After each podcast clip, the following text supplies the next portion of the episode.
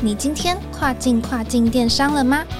本节目由欧美日跨境电商第一门户世宇智宇制作播出。在这个节目里，你即将听到最新最专业的欧洲、美国、日本跨境电商资讯，以及由跨境专家分享的各种有趣电商营运故事。每周一个新主题，带你跨境跨境电商。Hello，各位听众朋友，大家好，我是主持人 Doris，欢迎收听跨境跨境电商。今天呢，我想要分享一个非常重要的好消息，我们智宇 Wiser 的二零二三跨境电商白皮书上架啦。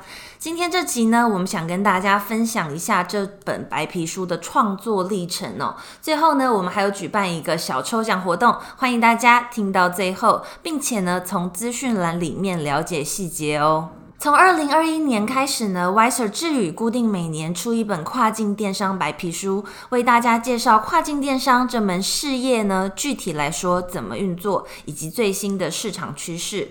到了今年二零二三年，Wiser 智宇团队发现呢，跨境电商已经逐渐被台湾大众所了解，但台湾企业投入的状况，相较于美国、中国、西欧等电商先进大国呢，还有很多的成长空间哦。对于跨境电商完全陌生的厂商而言呢，数位转型是最大的阻力。虽然亚马逊已经整合了很多服务，让企业呢依照平台流程就可以顺利开通账号、完成品牌注册，并且准备开卖，但是呢，亚马逊每一年都有新的工具和功能，因市场潮流也会有很多新变化。像是去年推出的商机探测器，如果懂得使用的卖家就能够善用亚马逊提供最精确的第一手数据，来进一步优化自己的账号操作。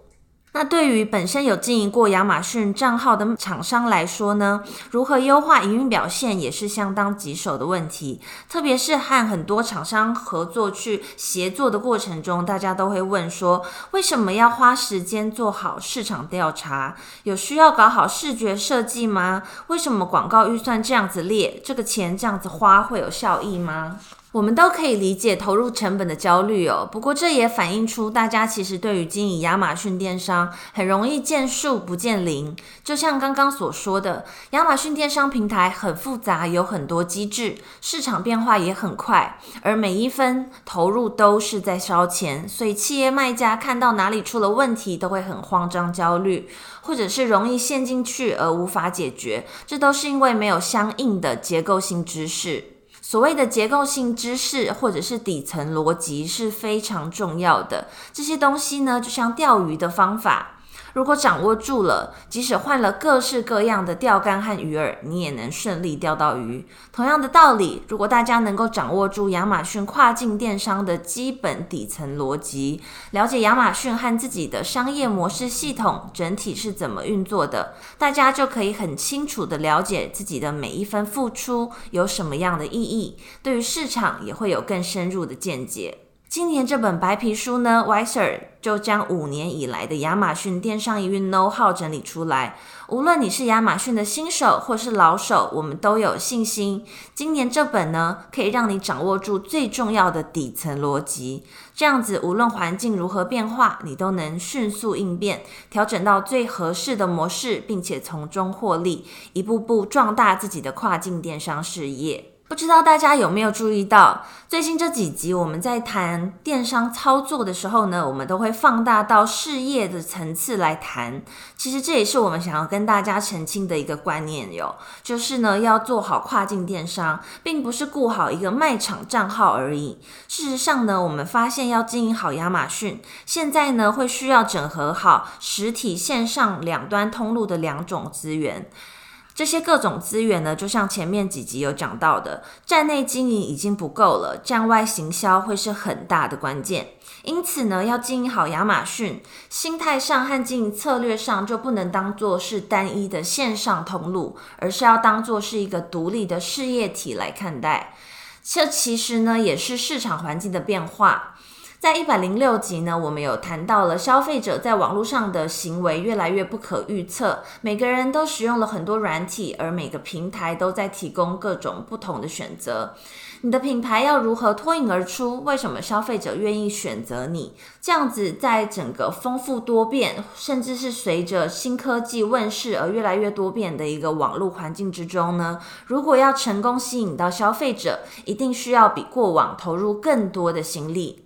至于这个事业体会长成什么样子，Viser 自语团队呢？我们在重新整理了之后呢，提出了一套全新的蓝图。这是我们营运多年、不断与市场对话所浓缩出的成果，也是在实作中反复验证、探索出来确切可行的一条路径。在这本白皮书里面呢，我们也不藏私，免费公开分享给大家。那今年白皮书的主题呢？我们想跟大家谈品牌经营这件事情，并不只是因为 Google 呢要停止第三方 Cookie 的技术，让数位行销策略都必须更专注在社群以及会员的经营上面。当然呢，对很多企业家来说，品牌就是一种加价的魔法。如果有品牌加持，价格就可以维持优势，粉丝呢咬着牙也会死忠回购。特别是对于电商这样子容易遇到销价竞争、利润每一季呢都有显著差异的产业来说，有没有成功经营其品牌，在消费者心中占一席之地是很重要的议题。但除了这些，我们认为更关键的事情是，品牌是提供一种更高维度的经营视野。这是什么意思呢？品牌难道不是只是包装的学问吗？这就是我们希望打破的观念。这就要回到一个很基本的问题上面。你认为一个产品是要由哪些要素组成的呢？除了本身的功能，整体的售前售后服务也是被消费者购买进来，算是产品很重要的一个部分。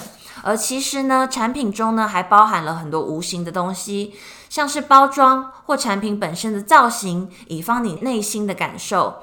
或是这个产品呢，在制造过程中有特殊的意义，或是坚持让你愿意花更多的钱去购买，这就是品牌的部分。所以可以说呢，一件产品包含了功能、服务、品牌三大成分。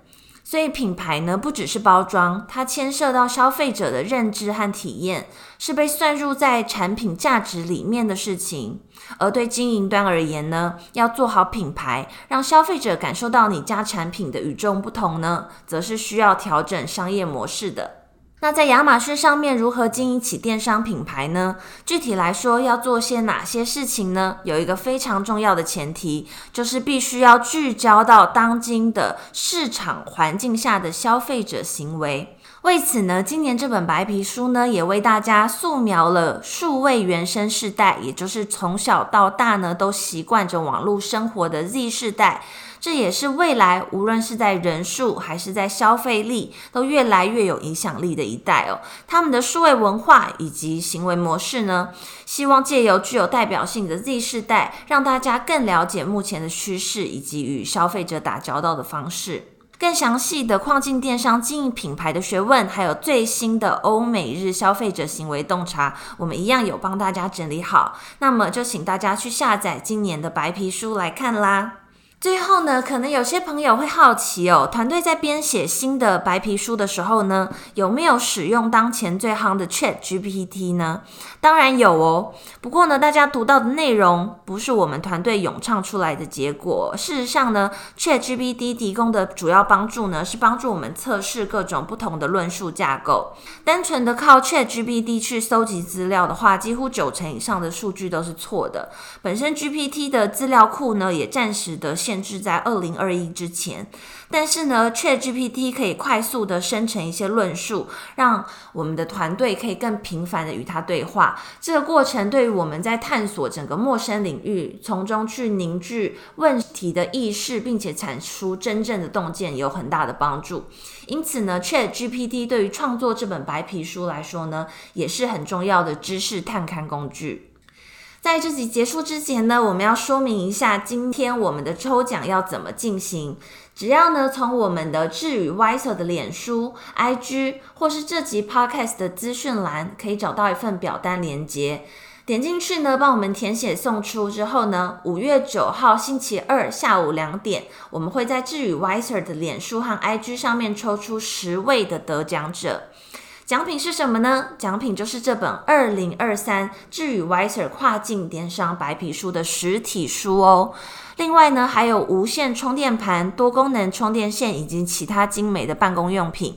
大家收到实体书呢，也可以注意一下 里面的每个环节呢，无论是从排版、图表或是文字内容，都是团队呢大量的投入心血所精心制作出来的。希望可以让大家顺利吸收困难的知识之外呢，也可以享受整个阅读过程。今天我们就到这边告一个段落啦，别忘了我们已经改成了两周一集，欢迎准时收听跨境跨境电商，让我们带你跨境跨境电商。我是主持人 Doris，我们下次再见喽，拜拜。